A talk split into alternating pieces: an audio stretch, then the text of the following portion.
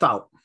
Estamos de volta com mais um episódio de Sopro Podcast de Cultura e Literatura, um projeto de extensão do Instituto Federal do Rio Grande do Sul, Campus Bento Gonçalves.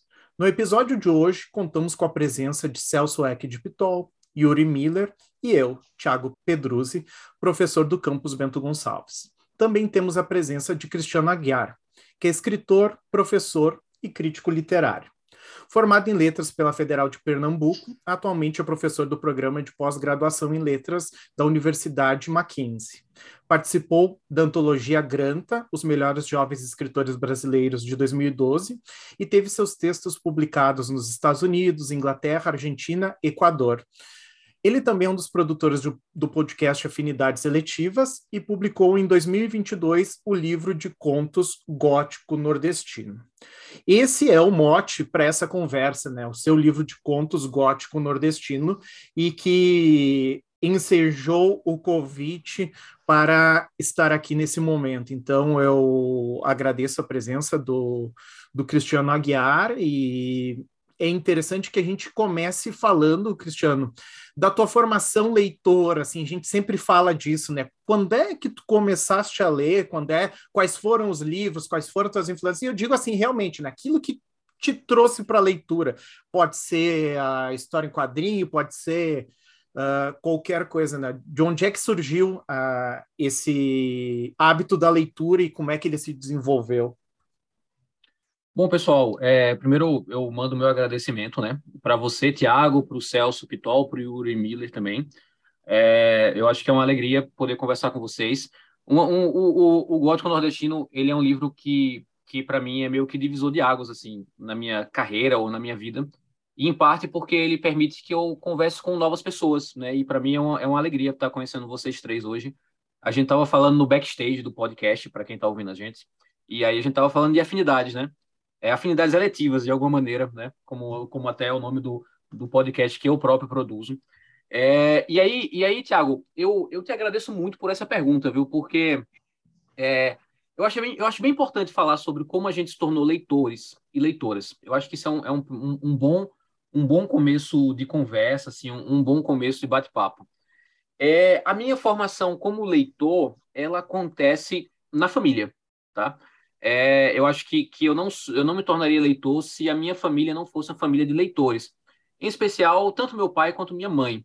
Mas, além disso, é, a, minha, a minha formação como leitor, ela acontece porque eu venho de, uma, de um contexto religioso, né?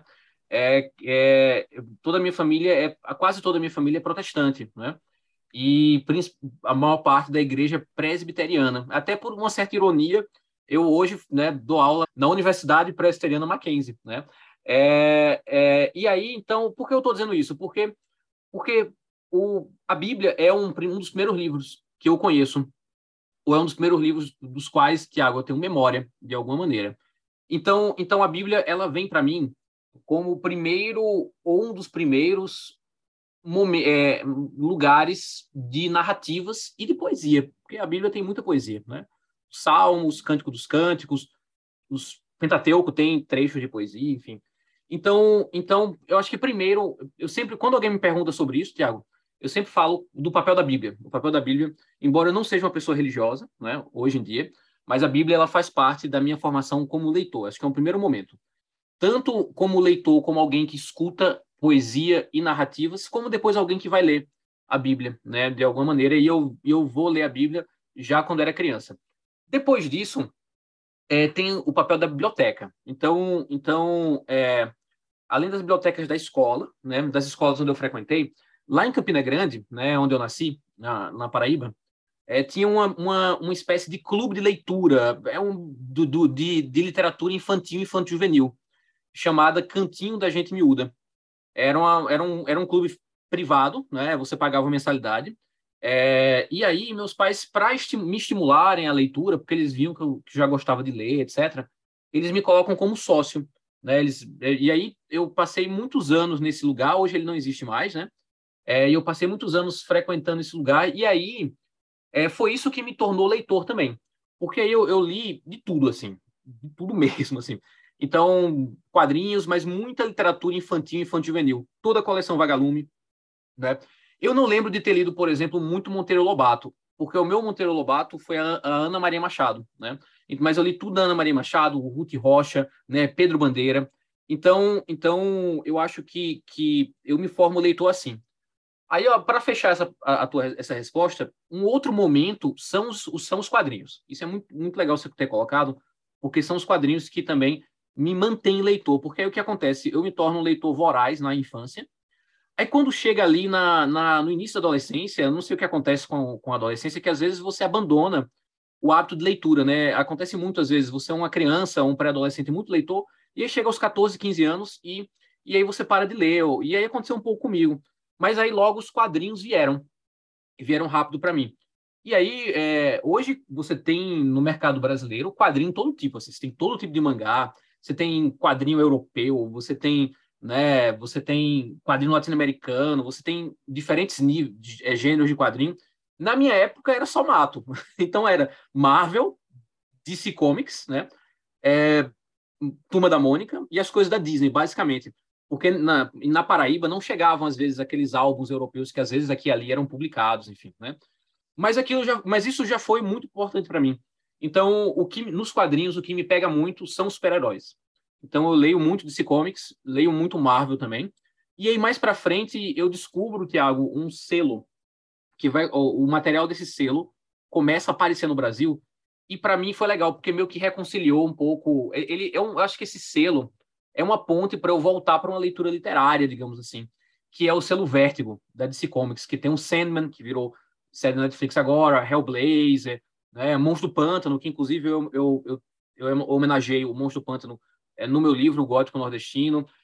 Tem um momento que chega no Brasil também a, uma revista chamada Heavy Metal. Eu não sei se você, Tiago, Celso, né, Yuri, chegaram a ler, pegaram essa época. É, Conheci. Você conheceu, né? Pois é, Conheci é, a revista da Heavy Metal. Não, a Heavy Metal é sensacional. Lançou, lançou muita gente e apresentou muita coisa de quadrinho alternativo, assim, numa época que não era tão fácil achar aqui. Exato, exatamente. É, é, então, e além disso, tinha umas safadezas também, eu achava massa, assim, né? Ver uma mulher pelada, as coisas assim de, que você não via em outros lugares, né? É, então, a heavy metal foi muito importante, assim. Eu, eu, eu, eu ainda tenho um sonho de um dia é, colecionar todas as edições que saíram no Brasil, assim. O meu sonho é que um dia voltem a publicar esse material no Brasil. Aqui e ali estão publicando alguma coisa é, esparsamente, é, também tem muito. Eu, não, eu li menos, mas também teve muita coisa dos quadrinhos brasileiros de horror, assim, que também, tirando Turma da Mônica, basicamente o que tinha, e o Chiclete com Banana, né? Mas que eu peguei muito pouco, assim. É, basicamente o que tinha era, era quadrinho de terror, né? Que chegava, por exemplo, no interior da Paraíba, assim. Então, Tiago, é isso. Então, é, é, tem essas, essas fases. A Bíblia, é, a literatura infantil e infantil-juvenil brasileira e gringa, os quadrinhos, e aí em seguida eu, os quadrinhos re, me retomam é, a, o meu hábito de leitura, e eu começo a ler um, várias coisas de todo tipo, assim, é, de Stephen King, passando por Gabriel Garcia Marques, pela poesia de Drummond. É, eu, eu, eu fui um leitor, na minha formação, muito onívoro, assim, o que, até para vocês terem uma ideia, sabe aqueles, aqueles, aquelas, aquelas, aqueles livros pulp, assim, Júlia Sabrina, que ele vendia em banca, assim, até isso, se estava na minha frente, eu pegava para ler, né? É, então, então, assim, eu realmente é um pouco essa foi um pouco essa minha a minha formação como leitor, assim. É interessante, eu acho que essa formação Uh, às vezes ela é muito mais próxima de um ambiente não letrado, vou dizer assim, ah, os pais e não leem, mas uh, nós acabamos ingressando por esse caminho. E eu li alguma coisa de história em quadrinhos, até nós gravamos um episódio sobre o Maus, né, do Art Spiegelman, na última, foi nosso último episódio, e nós conversamos um pouco disso, né, mas foram coisas assim que ficaram desconectadas, né, quando eu li sobre o Monstro do Pântano, a, a epígrafe, eu lembrei que eu tinha lido alguma coisa sobre o Monstro do Pântano lá nos anos 90, na minha juventude, mas também, né, não sabia quem era Alan Moore, não sabia nada disso. Mas é interessante esse percurso e eu acho que ele acaba desembocando no, no gótico nordestino, né? Embora tu tenha um livro anterior que tenha uma pegada mais realista, né? Que é uh, Na Outra Margem, no Leviatã. E, e, eu acho que eles são bem diferentes, assim, um do outro, né? Uh, eu acho eu colocaria ele em polos muito distantes, não, não diria opostos, mas muito distantes, né? Mas nos chama atenção Cristiano, o, o, título gótico nordestino, né? E eu não sei se foi tu que escolheste o título, como saiu, mas esse conjunto, né? Porque a gente espera. Uh, com esse título, um conjunto, já se cria toda uma expectativa na nossa leitura, né, dele, e eu gostaria de ouvir um pouquinho de ti, né, se esse título foi uma escolha tua e, e como desembocou no gótico, né, porque a gente sabe, aqui nós temos, nesse momento, acho que o gótico vive um, um momento de alta no Brasil, né? Uh, nós temos várias pessoas publicando. Aqui no Rio Grande do Sul tem o Daniel Gruber, né?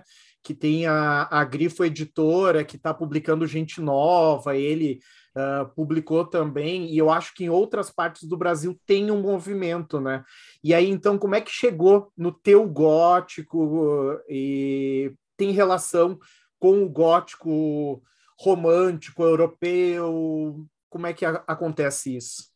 Eu vou aproveitar agora para claro. emendar a pergunta do Tiago, assim, que foi uma foi uma logo logo que nós começamos a conversar, Cristiano, sobre aqui no nosso programa sobre a tua presença no programa, né? Nós, nós conhecemos o teu o teu trabalho, né? Quando eu ouvi o título, o Tiago me disse que era autor do Gótico Nordestino. A primeira referência que veio a mim, né, e eu vou pedir que nessa tua resposta, não sei se vai confirmar ou não né, essa minha impressão, é, foi o, o, Southern Gothic no sul dos Estados Unidos, né, o gótico sulista no sul dos Estados Unidos, né, como subgênero, né, que mais do que literário, cultural, que gerou gente de primeiríssima, de primeiríssima linha, né, o William, Faulkner, um Flannery O'Connor, né? Primeiro, inicialmente era um termo que tinha um, um, um tom certo, mais ou menos pejorativo, alguns críticos para justamente para diminuir o trabalho de alguns autores falavam ah é um Southern Gothic porque em princípio né vamos pensar né o gótico né da coisa do centro e norte da Europa aplicado a um ambiente né subtropical ali quente, de pântano, não tem muito a ver em princípio, né? Mas aí realmente é, é, é, foi assim que eles conseguiram trabalhar esse espaço literário, né? Utilizando alguns temas, algumas, algumas maneiras de tratar típicas do gótico europeu. E gerou gente maravilhosa, né? Como eu falei, o Flannery O'Connor, o William Faulkner. E quando eu vi gótico nordestino, eu pensei, puxa, alguma coisa talvez tenha de relação. Porque, grosso modo falando, né? Claro que haverá diferença aqui ou acolá, né? O Nordeste no Brasil ocupa um espaço não muito diferente da região do sul dos Estados Unidos na literatura brasileira. Um espaço na literatura brasileira, na cultura brasileira, não muito diferente da que, que, o, que o, sul dos Estados Unidos ocupa na literatura e na cultura norte-americana. Né? Então, quis emendar essa pergunta do Tiago com, com essa dúvida, com essa inquirição, né? para ver se realmente essa minha, uh, essas, essas minhas suspeitas são fundadas ou não. Aí tu vai ter a oportunidade de Fala sobre tudo isso. Não, massa. É, eu, eu quero dizer que eu estou gostando das perguntas. e aí, é, essas perguntas, é, elas têm muitas ramificações, e aí vocês vão me conduzindo aí, caso eu fique... Como diz, eu não sei se eu acho que no Rio Grande do Sul não tem essa expressão. Eu achava que tinha uma expressão é, que era universal no, nas variantes da língua portuguesa brasileira, que é arrudeio. Vocês já ouviram falar nessa expressão, arrudeio? Arrudeio? Eu ouvi falar disso? arrudeio. Ah, porque eu vou dar muito arrudeio. Uma vez eu estava dando aula aqui em São Paulo, já no Mackenzie, rodeio, e eu já vi. É, todo rodeio, mundo achava, achava, é, tu achava que todo mundo entendia o que era isso, aí eu fui falar, ah, olha, porque nas minhas aulas, às vezes, turma, eu dou muito arrudeio. Aí as meninas ficaram olhando assim para mim com a cara assim, o que, que, que, que esse cara tá falando? É o que eu tô querendo dizer que eu, às vezes, faço digressões, dou muitas voltas, aí vocês vão me, vão me conduzindo aí, tá? Uhum. É, eu, eu queria primeiro comentar é, o que o Tiago apontou, né? É muito interessante, Tiago, a percepção que você tem da, dos meus dois livros, né? Meus últimos dois livros de ficção, que é o Gótico Nordestino, que saiu esse ano, 2022, e o pela Alfaguara, Companhia das Letras, e o Na Outra Margem, Leviatã, que saiu em 2018, né? É, pela editora Lote 42, que inclusive foi fundada por um gaúcho, né? Que é o, um dos meus editores, que é o, é o João Varela, né? É, e aí, é, é curioso até porque o, o, o Na Outra Margem, o Leviatã, foi publicado no ano da eleição do Bolsonaro, né? E né, o Gótico Nordestino tá sendo, foi publicado no ano do que eu espero que seja a eleição do Lula e a derrota, a derrocada, né, do bolsonarismo, o início da derrocada do bolsonarismo é, nesse país. Veja só, é, eu, é interessante você falar assim, ah, os dois livros são muito diferentes, porque as leitu os leitores me passam diferentes impressões. Alguns, Tiago, falam isso, viu, para mim, assim, olha, você mudou muito de um livro para o outro, né? Tem, inclusive, um grupo, a maior parte das pessoas gosta mais do gótico nordestino, mas tem um grupo que gosta bastante do livro de 2018 e fala até que, ô, oh, Cristiano, você deu... Olha aí, o Tiago talvez goste mais do, do 2018, né? E ele falou, ô, oh, Cristiano, acho que você deu uns passos para trás, assim, né? Outros gostam dos dois, assim. É, uma coisa que eu queria te dizer, inclusive, é que eu estou um pouco angustiado com isso, assim, porque eu acho que para o próximo livro, a gente pode falar sobre isso depois, eu queria juntar os dois livros, de alguma maneira, um pouco o que era o, o, o Na Outra Margem Leviatã, de 2018, em termos da linguagem, e o que eu também é, aprendi fazendo o, o gótico nordestino. Outros veem um pouco como a continuidade dos dois livros, assim, quer dizer, um, algumas pessoas me dizem, ah, eu vejo o gótico nordestino como um desenvolvimento natural do que você apresentava no Leviatã. Mas, enfim, né?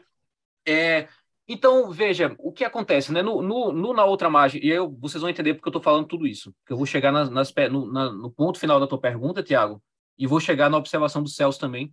O Celso é uma das poucas pessoas que faz essa conexão, né, com o Southern Gothic, né, dos Estados Unidos, e essa conexão existe mesmo, tá? É, e aí, é, então, então veja, o Na Outra Margem Leviatã, eu acho que é um livro que, que tem muito a ver com a minha relação com São Paulo, Tiago, né? Tem muitas imagens de São Paulo, de alguma maneira, colocadas ali. O olhar de um imigrante nordestino em São Paulo. Eu já disse isso em outras entrevistas. E, além disso, é um livro que eu, eu gosto bastante, mas eu sentia que eu não estava 100% nele, assim. Por quê?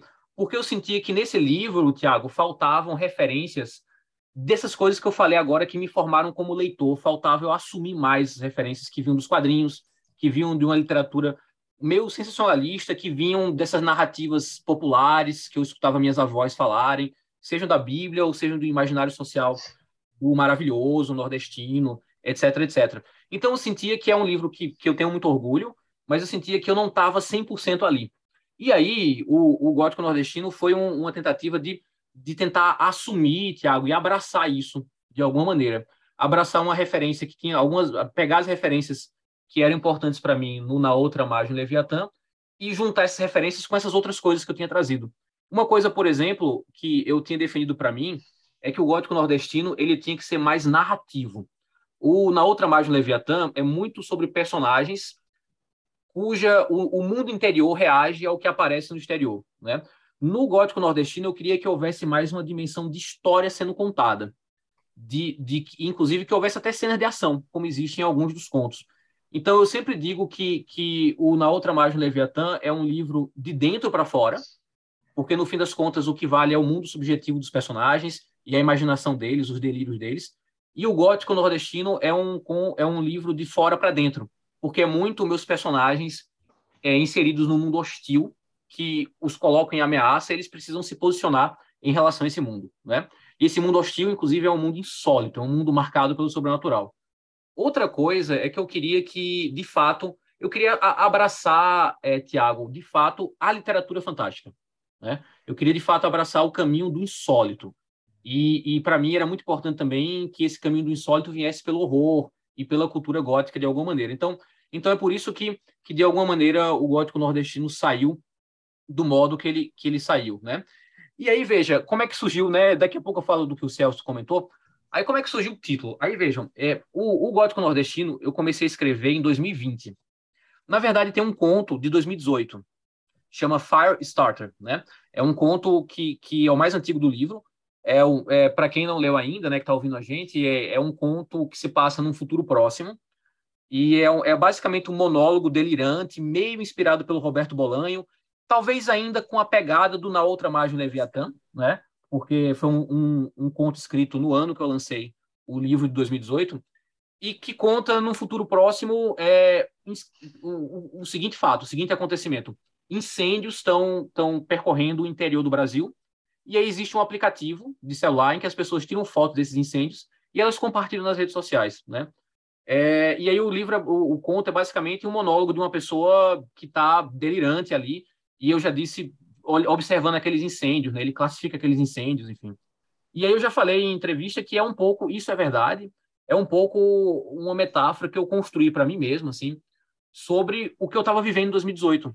todo aquele processo político agônico e o que eu via de uma espécie de, de energia de autodestruição que eu via no processo político brasileiro naquele momento, ou em parte do Brasil é, naquele momento. Mas, tirando esse conto, é, o, quase todos os contos do, do Na Outra Margem, do Gótico Nordestino foram escritos ao longo de 2020, em um processo, Tiago, em que eu estava voltando a ler muito a literatura fantástica do século XIX, tanto a literatura fantástica gringa quanto a literatura fantástica brasileira. E eu estava voltando a, a, reler alguns daqueles quadrinhos da, do selo Vértigo, da DC Comics, em especial Sandman, por exemplo, e em especial O Monstro do Pântano, não só da fase do Alan Moore, mas principalmente da fase do Alan Moore. Então isso estava muito na minha cabeça.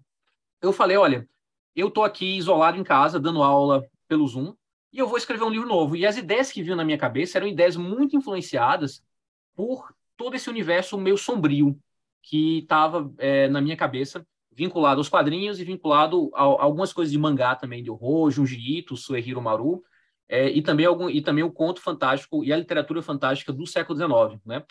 E eu sentia, como eu estava eu tava isolado em São Paulo, né? É, e eu sentia que eu queria voltar para casa simbolicamente. Então eu falei, sabe uma coisa, eu vou, eu vou estabelecer para mim mesmo que todos os contos vão acontecer no Nordeste. Todos eles vão acontecer no Nordeste. Mas o, o meu Nordeste não é o sertão. Alguma, até saiu em resenha, comentários que é um livro de contos sertanejos. Não é. Para mim, o sertão, em certa medida, às vezes é tão estranho quanto para vocês, talvez, que estão aí no Rio Grande do Sul. Né? O meu Nordeste é o, é o, é o Nordeste do Agreste e da Zona da Mata, que é uma outra, outra coisa, talvez. E talvez o, talvez o Cariri, ali na, na numa transição para o sertão, sertão mesmo, né? Então, então é, eu estabeleci essas coisas. Aí eu fui fazendo, fui fazendo os contos e tal, fui, fui, fui, fui entendendo que era o livro. E aí, na metade do processo, eu falei, poxa, eu acho que eu estou fazendo um livro. O que, que eu, eu preciso de um nome para esse livro, né? Preciso de um projeto. Aí o que, que eu fiz? Eu eu estava folheando os quadrinhos do Moore, né? E aí tem uma, uma fase do Monstro do Pântano que chama Gótico Americano, que apresenta um personagem do John Constantine, que até voltou agora como Joana Constantine, né? Na série do Sandman. Aí eu falei, pô, é isso, o cara fez o gótico americano, eu vou fazer o gótico nordestino. E botei esse nome, tá? Coloquei esse nome. Aí, Celso, veio na, veio na minha lembrança o Southern Gothic, né? Americano, uhum. que eu conheci através, ainda quando eu estava na Letras, no, na Universidade Federal de Pernambuco, e eu estava lendo o lendo e relendo os Elinhos do Rego, que é um autor que eu gosto muito, que me influencia muito, é um, para mim uma referência para o gótico nordestino. E existem estudos que aproximam a obra dos Elinhos do Rego e a obra de outros autores de 30 do Nordeste com o Southern Gothic, por exemplo, com a Flannery O'Connor ou com o, Fal o, o, William Faulkner. Então, então eu lembrei disso, falei, ah, olha, olha, eu acho que funciona porque tem um gótico sulista americano. Eu acho que a galera não vai ficar achando estranho chamar de gótico nordestino. Enfim, pra, acho que eu já estou me dispersando, mas para fechar, uhum. é, o, que, que, eu, o que, que aconteceu? Eu dei o nome desse projeto, mas para mim não era o nome do livro. para mim não era o nome do ah. livro. Era o nome do projeto. Era um, era um título que eu criei quase como se fosse o nome de uma série. É um seriado, e aí tem nove episódios, que dá uma temática, uma atmosfera do que é. É mais uma baliza, Celso, Tiago e Yuri, para mim, né? Escrever. Aí o que acontece? É, o livro é contratado pela Companhia das Letras, né? E aí, a primeira reunião que eu tenho com meus editores, que são o Marcelo Ferroni e a Luara, aí eu falo para eles: ah, olha, estou muito feliz que vocês contrataram meu livro, muito obrigado. É, e fiquem à vontade, o título, o título vocês podem mudar, não vai ser esse, né? Aí eles falaram: não, a gente quer esse, esse título. E é óbvio que, é, que eles estavam muito certos, porque o título chamou muita atenção. Né? Para mim, era muito natural é, que um livro se chamasse Gótico Nordestino. Mas para muitas pessoas era uma surpresa absoluta. Eu acho que isso ajudou muito o livro no primeiro semestre a, a conseguir um espaço que eu, eu nunca tive e eu nunca imaginei que teria. Como é para muita gente, né? O próprio Southern Gothic é, é uma coisa que surpreende, né? Aquilo que eu falei, né? São o, ambiente de onde surgiu, onde surgiu o gótico na Europa é um ambiente muito diferente do ambiente da Louisiana, do Mississippi, como é diferente também né? do ambiente da, da, das, das diversas regiões que o Nordeste tem, né? E por isso que me chamou a atenção, assim. Então, pelo que eu consegui compreender da tua resposta, tu chegaste a pensar num embrião de proposta estética, alguma coisa assim, ou que fosse gerar uma, uma, uma, determinada abordagem que levaria a outras obras? Seria mais ou menos isso? A, a tua ideia original, eu quero dizer. A minha ideia original era, era essa mesmo. A minha ideia original era é, contar histórias que eram sombrias, histórias que eram muito influenciadas por essa literatura fantástica, que é muito calcada no, na estética do gótico no século XIX, uhum. né? É, e, e colocar isso numa ambientação nordestina. Mas o Nordeste aqui, ele, ele atravessa o livro, ele não é o ponto de chegada, o Nordeste não é a questão do livro. O Nordeste é, o, é, é a atmosfera, é o espaço. Né? E aí é, é, muito interessante porque o livro, o título, é um título que me ajuda, mas ele é perigoso porque ele cria muitas expectativas e, e, e tem, às vezes, algumas reações dos leitores, resenhas, muito, até, às vezes eu diria até, eu vou usar uma palavra que talvez seja exagerada, mas talvez nem tanto, violentas, assim, né? E volta e meia, a minha, ou a minha carteirinha de nordestino, ela é caçada, ou a minha carteirinha de gótico, né? Ou de escritor de horror, ou o que quer que seja, ela é caçada. Mas, enfim, ou é colocada em dúvida, né? Minha, ou seja, minha identidade, de alguma maneira, está sendo colocada em dúvida. Mas, Celso, é isso. A proposta era essa. A proposta era fazer uma literatura que tivesse uma, uma, um senso de lugar, que é o Nordeste, né? Que, que ainda é um, são dramas de família intimistas, né? Isso conecta um pouco com Na Outra Margem, Leviatã, o livro de 2018, mas que tivessem essa atmosfera em comum. E essa atmosfera em comum vem um pouco do horror, vem um pouco da literatura gótica, da literatura fantástica, etc, etc. Então isso foi só que assim, eu fui descobrindo isso no processo. No meio do livro eu falei, eu sei, agora eu entendi o que eu estou fazendo. Agora eu entendi o que eu estou fazendo. E é uma e é uma, uma estética que que para mim faz muito sentido e que por os próximos trabalhos, eu ainda continuo nela em maior ou menor grau. Cristiano, uma pergunta sobre. Uh, mencionou, inclusive, o ano de 2018 e depois o ano de 2020. Eu queria te perguntar sobre como isso está presente nos contos, mas como te tocou no processo de escrita a relação com o tempo presente. Todas essas formas que estão presentes no, no Brasil de hoje e que talvez uh, conduzam ao horror ou à distopia. E só que isso, enfim, mesmo que esteja, digamos, flutuando no tempo, isso exige obviamente um procedimento literário, um artifício para que, chegue na literatura. Como tu tratou de trabalhar isso no teu livro e como chegou no, no resultado? Ah, Yuri, eu te agradeço muito. Essa pergunta é muito interessante. É, veja só, até, até o gótico, até, até o processo de escrita do gótico nordestino, eu tinha medo do tempo presente. Eu tinha receio do, da contemporaneidade, da contemporaneidade aparecer no meu trabalho. Não sei, talvez seja um pouco a ver com a minha formação acadêmica. Às vezes que nós acadêmicos, né, que passamos pela letras, enfim, somos professores, etc., a gente talvez tenha um problema assim de, de, de, de ter medo do, do, de abraçar o, o, o agora, de alguma maneira, o presente. Então, até o gótico nordestino, Yuri, eu tinha medo de abraçar esse, essa radical contemporaneidade, né? Talvez com medo de que, e esse medo é muito justificável, de que, sei lá, eu estou escrevendo sobre algo muito do agora e daqui a dois, daqui a dois dias isso envelheceu, é, o interesse perdeu, de alguma forma. Então, então, no processo do gótico nordestino, eu decidi, Yuri, não ter medo em relação a isso. E é por isso que, por exemplo, nos contos há referências à Covid-19, né? É, é, algumas coisas do momento contemporâneo que a gente vive nos últimos anos, né? Elas estão presentes de maneira consciente. Por exemplo, há um conto que se passa nos anos 70, chamado A Noiva, que acontece na ditadura militar em Campina Grande, né? É, conta a história, é um pouco baseado na, na, nas memórias do meu pai, né? Eu até almoçava com ele semana passada, ele ficou me perguntando algumas coisas do conto lá, é, ele perguntou se a, se a mãe era, era minha avó, né? A mãe dele já falecida. Eu falei, é, mais ou menos. E aí é um conto em que você tem um, quase um culto sendo de crianças ao redor do cadáver de uma, de uma mulher jovem, né? Que tem um, um, uma das mãos é, decepadas. E aí, falar da ditadura militar em um livro de 2022 não é por acaso. Tá ali consciente. Eu quero colocar alguma coisa sobre isso, né? E, e, e não só estou falando da ditadura militar, mas estou falando do momento de hoje, né? Que a gente está vivendo, em especial nos últimos anos. Outras coisas, Yuri, não foram conscientes. Por exemplo, uma, uma jornalista amiga minha, ela falou assim: Olha, Cristiano, nos teus contos, todo mundo está doente, tem alguém doente, tem alguma doença. Ou alguém está doente, ou tem alguma sugestão de doença. Isso não foi consciente. É, então, então, mas para mim, se eu tivesse percebido isso, eu não teria, eu não teria interferido nesse processo, eu teria mantido essa questão da doença. Só que, a, o, só que a tua pergunta, ela é mais profunda do que isso porque você pensa o seguinte: ok, há o elemento do tempo presente nos contos, mas como é que isso pode não envelhecer? Né? Como é que isso pode não ficar efêmero? Quem vai decidir isso é o leitor e a leitora. Pode ser que esse ano leia o meu livro, o próximo ano ele já esteja velho. Pode ser que sim, pode ser que não.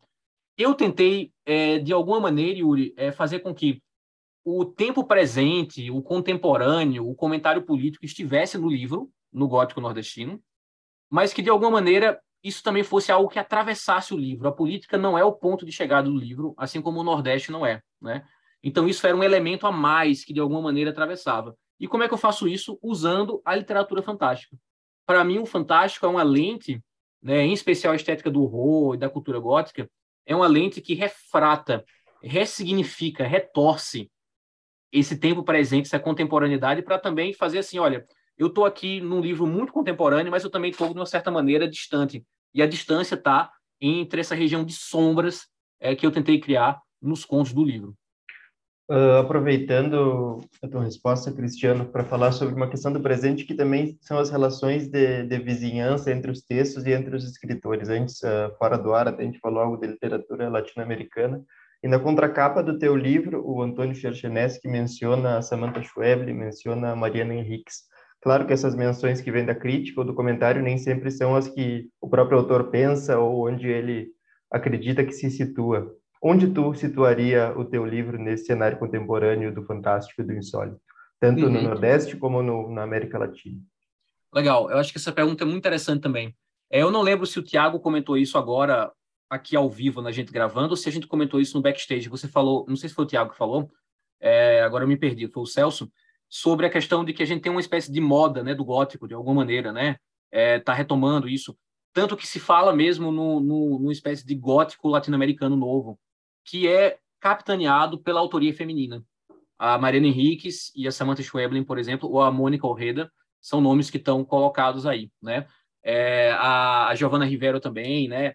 É, que teve dois livros de contos lançados recentemente. É, tanto a Mariana Henriques, Yuri, quanto a Samantha Schweblin, elas são influências para mim. É, essas duas escritoras argentinas, elas lançam dois contos que me deram muito caminho das pedras do que eu estava buscando para o meu livro. Um é As Coisas que Perdemos no Fogo, né, da Mariana Henriques, e o outro é o Sete Casas Vazias, da Samantha Schweblin. Então, é, esse, o, o, essa, esse comentário que o, que o Antônio Chechanesky faz na contracapa do livro é, é, bem correto nesse sentido. E eu vejo o meu livro como um livro latino-americano. É uma coisa que eu, quero, que eu tenho frisado muito. Né? Eu, ve, eu, eu, sou um, eu me vejo como escritor latino-americano escrevendo em língua portuguesa, escrevendo em português brasileiro. É, eu, eu, eu, sempre digo, ah, tem algo que eu digo também é que o escritor, a escritora brasileiro, brasileiro brasileira, a gente tem duas fronteiras. Temos duas fronteiras com as quais a gente tem que dar conta: a América Latina e a lusofonia, não é? É e aí, de alguma maneira, eu tento negociar com essas duas fronteiras, mas primordialmente eu sou um escritor latino-americano, as minhas questões são latino-americanas, até porque eu me formei também lendo muita literatura latino-americana, de Borges, Bioy, né, Maria Luísa Bombal, Silvino Ocampo, passando por essas autoras, por exemplo, é, que você citou aqui, né, Samantha Schweblin e, e a Mariana Henriques. E aí, Yuri, no caso em especial da Henriques, a Henriques me dá a chave de como, ou me ajuda a dar a chave de como, de alguma maneira, conciliar a influência, por exemplo, do horror com um comentário político latino-americano. E ela me mostra que as linguagens do horror é, elas são linguagens muito interessantes para a gente falar dos traumas da nossa formação histórica e do, do, quanto as nossas relações sociais no Brasil são mediadas pela violência, estruturalmente. E isso cria literalmente fantasmas. Né? Então, então a Samantha Schweblin também pensa essas questões, mas eu acho que a Mariana Henriques me deu, nesse ponto específico, me deu muito esse, esse, essa chave. Né? E, e, e por isso o meu livro dialoga com referências de língua inglesa, como a gente já citou aqui, os quadrinhos, mas ele, ele dialoga também profundamente com a literatura latino-americana, né? que para mim é muito importante. Eu me vejo eu me vejo nesse lugar. É interessante, Cristiano, uh, que ao mesmo tempo que tu te filia a, a essa literatura, a esse fantástico ou uma literatura mais especulativa, não sei se a gente poderia chegar nesse, nesse ponto falando da, da Henriques e da Schweblin, mas Uh, esse é um momento né, que aproxima, que nós poderíamos chamar de gótico latino-americano, não sei se alguém já, já anda pensando sobre isso. Eu também enxergo, e eu não sei se, se, se tu enxerga dessa forma, que existe também um movimento assim que parte do Nordeste, uh, quase como uma geração, não sei se eu poderia chamar dessa forma, mas aí eu lembro né, da Jaridia Reis, que está aí também né, sendo bastante lida, uh, do Itamar Vieira Júnior, que uh, é premiado, Uh, nossos conhecidos aqui, o Thiago Germano e a Débora Ferraz também, né? Sim, amigos queridos, tanto Thiago uh, quanto a Débora. É, estudar aqui em Porto Alegre, a gente conhece. Tu acha que existe, assim, uma espécie de movimento, e aí eu retomo a linha evolutiva da literatura brasileira lá, né? não, não tanto na temática, mas a questão do romance de 30, embora eles tentem nacionalizar, o romance de 30 ele parte do Nordeste, né? Uh, a gente olha mais para o Nordeste. Ao mesmo tempo que, quando se discute, eu acho que também tem um, uma espécie de discurso de alguns escritores nordestinos que talvez às vezes eu não entendo, né? Que eles, ah, porque nós precisamos ler o Nordeste. Uh, ao mesmo tempo que o Nordeste talvez seja a região mais lida dentro da literatura brasileira, né? Se lê muito pouco o Sul, né? E aqui Sul eu coloco o Rio Grande do Sul, Santa Catarina e Paraná. Se lê muito pouco, né? Se lê o Érico Veríssimo e depois a gente não tem um grande nome. E aí o Nordeste, desde o século XIX, a gente está lendo algum nordestino via Rio de Janeiro e depois via São Paulo, né? Então essa questão, tu te enxerga nesse espaço e assim ou uma espécie de movimento e tu, o que que tu acha dessa questão né? Os nordestinos não são lidos ou são lidos e talvez uh, não se enxerguem dessa forma? Essa essa pergunta é ardilosa hein? Mas graças a Deus que você já me deu parte da resposta Tiago de alguma maneira né?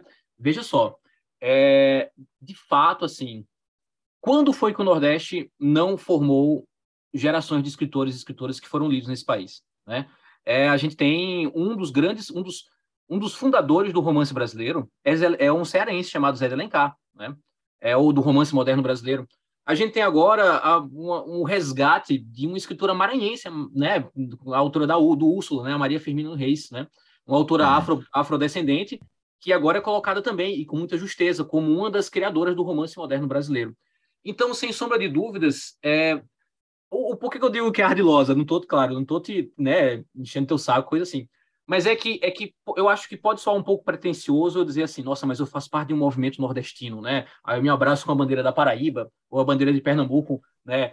Com, com, na qual vi, ou pego uma bandeira da Ursal e me abraço também, tem o Nordeste ali, reproduzido na bandeira da Ursal. Do Confederação do Equador. Tu a Confederação do Equador, perfeito. Exato, bandeira, perfeito. Mas, enfim, é, aí agora eu sou aqui o, o líder do movimento separatista. O que eu acho, eu, eu acho o seguinte, Thiago, é, eu acho que a região Nordeste, ela tem constantemente renovado as suas gerações, né? Ela tem constantemente renovado as suas gerações.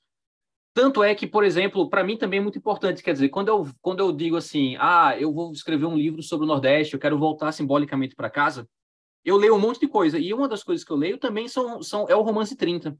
Porque eu acho que, para o que eu queria pensar, inclusive essa busca dessa maior narratividade nas minhas, nas, nos meus contos, né, que aparece mais no gótico nordestino do que no Leviatã, é, para mim foi importante voltar esses grandes narradores, que foram a Raquel de Queiroz, com o 15, o, o Zé Lins do Rego, o Jorge Amado, Graciliano Ramos, entre outros autores, mas para mim, principalmente, Zé Lins do Rego, Jorge Amado e a Raquel de Queiroz, né?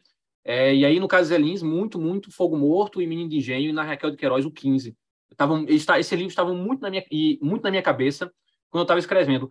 Então, de certa maneira, sim.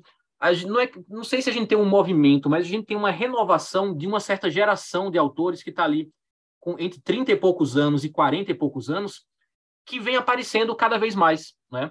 É, e, e, a gente tem talvez o, o, maior sucesso de crítica e de público das últimas décadas é, do Brasil sendo escrito por um baiano, né, que é o, o Romance Torturado, do Itamar Vieira Júnior, né?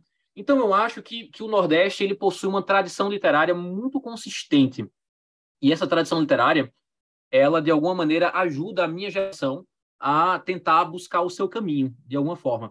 Eu, eu, eu, eu mas eu faço uma, uma, uma resposta que é diplomática, unindo o Rio Grande do Sul com o Nordeste. Eu acho que também o Rio Grande do Sul constantemente tem trazido, pelo menos na literatura contemporânea, talvez haja um gap, talvez ali na segunda metade do século XX, é, não de falta de autores, mas talvez de um autor, autores que despontem nacionalmente pós Érico Veríssimo, pós Luiz Fernando Veríssimo, né?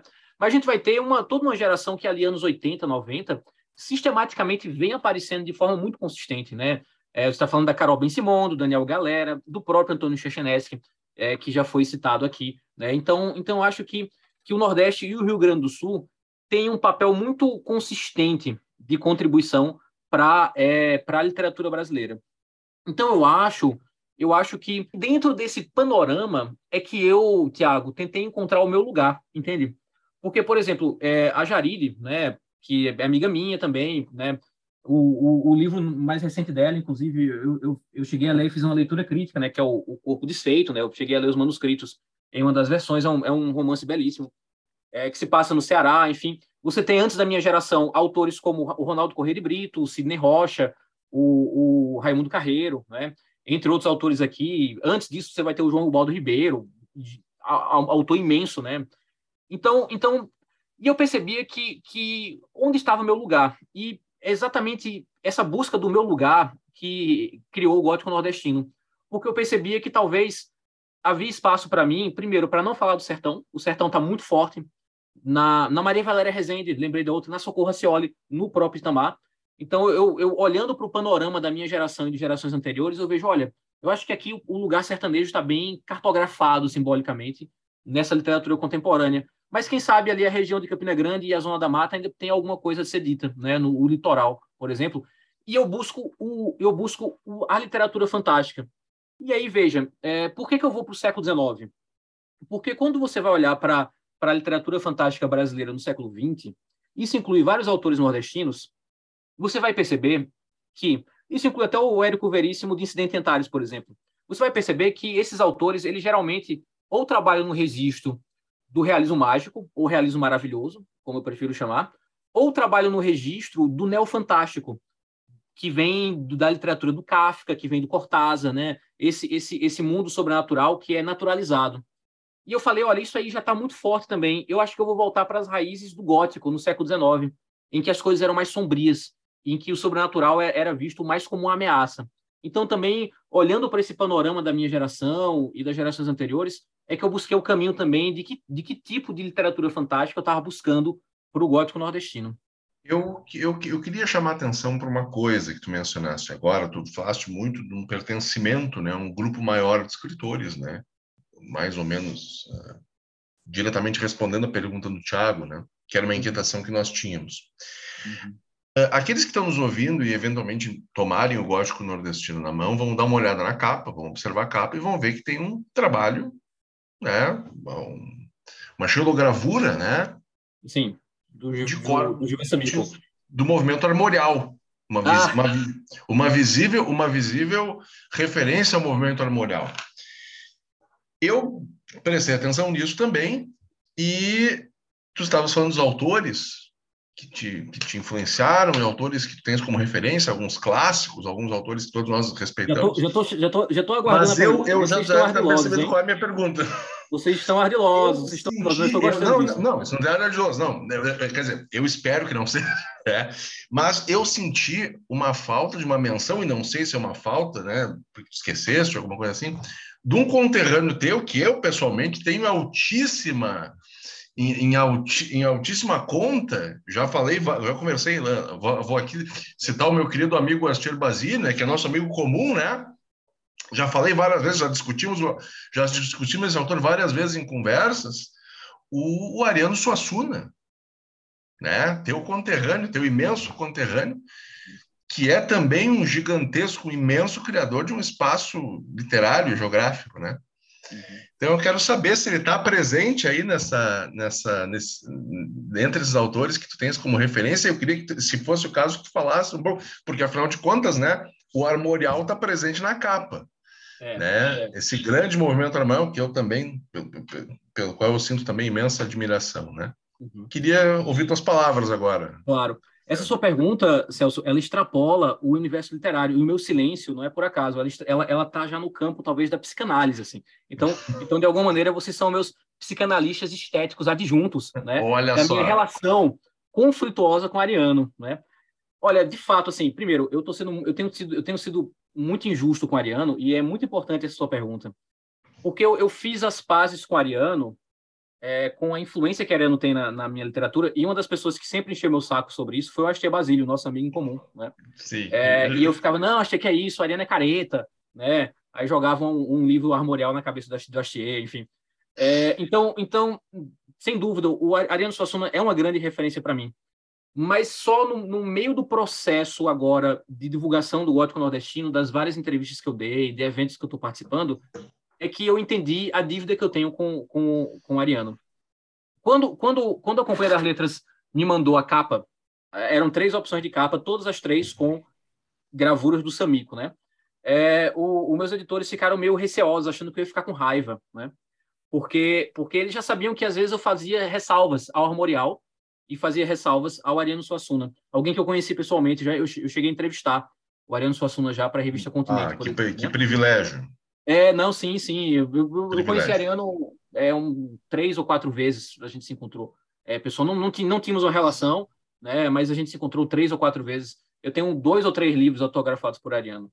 E aí, é, e eu falei, não, não, eu achei incrível porque eu sou super fã do Samico porque, porque, eu, porque eu acho que a obra do Samico, ela, ela é uma das grandes expressões do armorial, eu acho, assim, e ela, ela consegue é, ter isso que eu estava buscando, algo que é imaginativo, que é quase cósmico, mas que tem um senso de pertencimento a uma cultura, de alguma de maneira. tradição?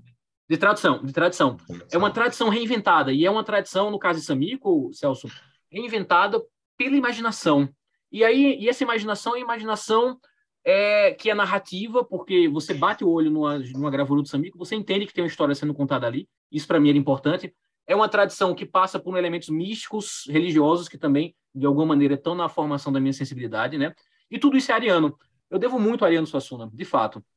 Meu problema com Ariano é o fato de eu ter morado em Pernambuco durante 11 anos. Por que eu digo isso? Aí você fala, nossa, mas como assim? é que existe uma celebração na, na, na figura de Ariano Suassuna, que é totalmente merecida, mas às vezes um pouco idealizada. E, e, certos meios culturais nos quais eu circulava em Recife eram muito críticos a Ariano Suassuna, muito críticos, ah, e parte dessas críticas elas são fundamentadas. Qual é o meu problema com Ariano Suassuna, basicamente? Eu acho que a visão que ele tem do Nordeste é muito fechada. Né?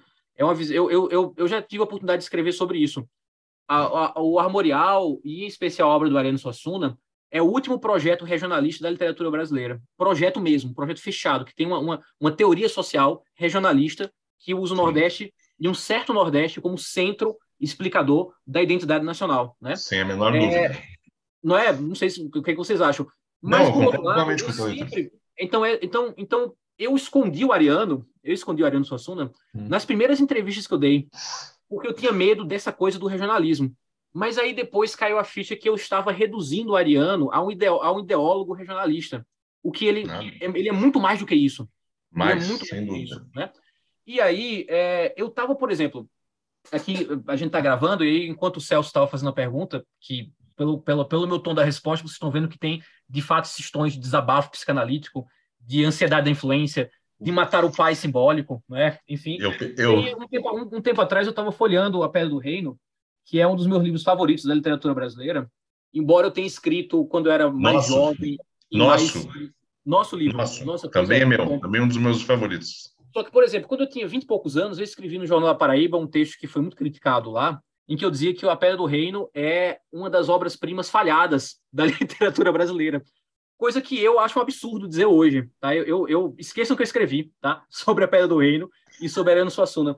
E eu estava folheando o, o Pedra do Reino um tempo atrás, eu tenho quatro edições da Pedra do Reino. Vocês verem, então, o que é essa, essa, essa relação desse paraibano com outro paraibano. E eu estava vendo a quantidade de onça né, que tem no, no Pedra do Reino. E não por acaso, um dos contos é, do gótico nordestino chama-se As Onças. As Onças. O, e as onças voltam também no último conto do gótico nordestino chamado Vampiro, né? Esse Contas Onças, inclusive, por, por ironia, vai sair no, em língua inglesa agora, próximo mês, né? Vai ser publicado na revista. Então, veja, a minha dívida com Celso, a minha dívida com Ariano Suassuna é imensa. No caso de Ariano, eu aproveito menos a visão dele do Nordeste, que eu discordo, uhum. embora é, eu ache que nessa elaboração dele no Nordeste, existe essa ideia da mistura, tá? Então, o Ariano Suassuna é um dos primeiros caras que, num teatro super tradicional em Recife, o Teatro Santa Isabel, no centro de Recife, coloca um Bumba Meu Boi, que era um tabu. Era um tabu colocar alguma coisa, entre aspas, do folclore, né? Essa palavra é complicada, num, num palco do mundo erudito, né? Do teatro erudito, né? É, então, o Ariano, ele faz essas a ideia dele de misturar diferentes perspectivas, pegar o erudito com o popular, é algo que, que me influencia muito. E, e, e eu gosto do Ariano porque ele tem essa visão imaginativa da realidade social brasileira. Né? E é uma visão imaginativa que, a partir da imaginação, eu chego também em questões mais profundas, que extrabolam também essa questão só do comentário sobre o Brasil, etc. Então, então sem sombra de dúvidas, mais uma vez, eu falei assim, pô, eu preciso ser justo com o Ariano, sempre citar ele, mais uma vez eu não citei, e eu te agradeço a vocês por terem me trazido né, de volta para essa, essa briga que eu tenho é, com a profunda sombra que Ariano lança pelo, no meu trabalho. Uma coisa que aparece, como eu falei, os, aqueles que estão nos escutando não estão com o livro na frente, né? Mas está na capa. Então, quem tá capa. tem Exato. algum contato, já teve um contato com, não só com a obra do Ariano, que, enfim, é talvez a maior expressão, mas uh, com a música do Antônio Nóbrega, por exemplo, e de outras. Sou muito fã. Gigante, muito eu fã também sou.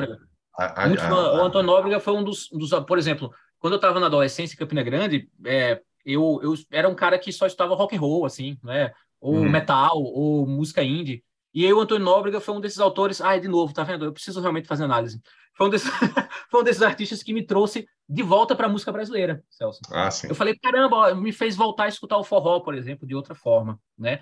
Então, então, então, é, agora veja, quando, quando saiu a capa, eu falei, nossa, muita gente em Recife vai falar que eu, que eu tô me filiando ao Armorial, né? Que eu tô querendo ser Ariano Suassuna. E aconteceu, aconteceram conversinhas assim, nos bastidores, assim, ah, olha aí, Cristiano agora tá ali, né, querendo ser da turma.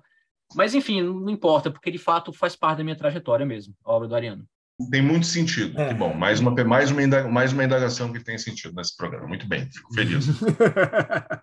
que bom que elas, que elas andam fazendo sentido. Eu, quando, quando enxerguei as onças, Cristiano Aguiar, eu olhei para o Guimarães Rosa, certo? Foi, foi o meu lado, né?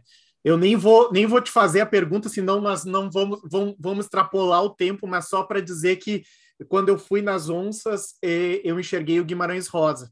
E os dois primeiros contos são aqueles que eu gostei bastante do, do livro, né? Então, o Andaluz Legal. e as Onças foram os contos que me chamaram a atenção e que prenderam, uhum. né?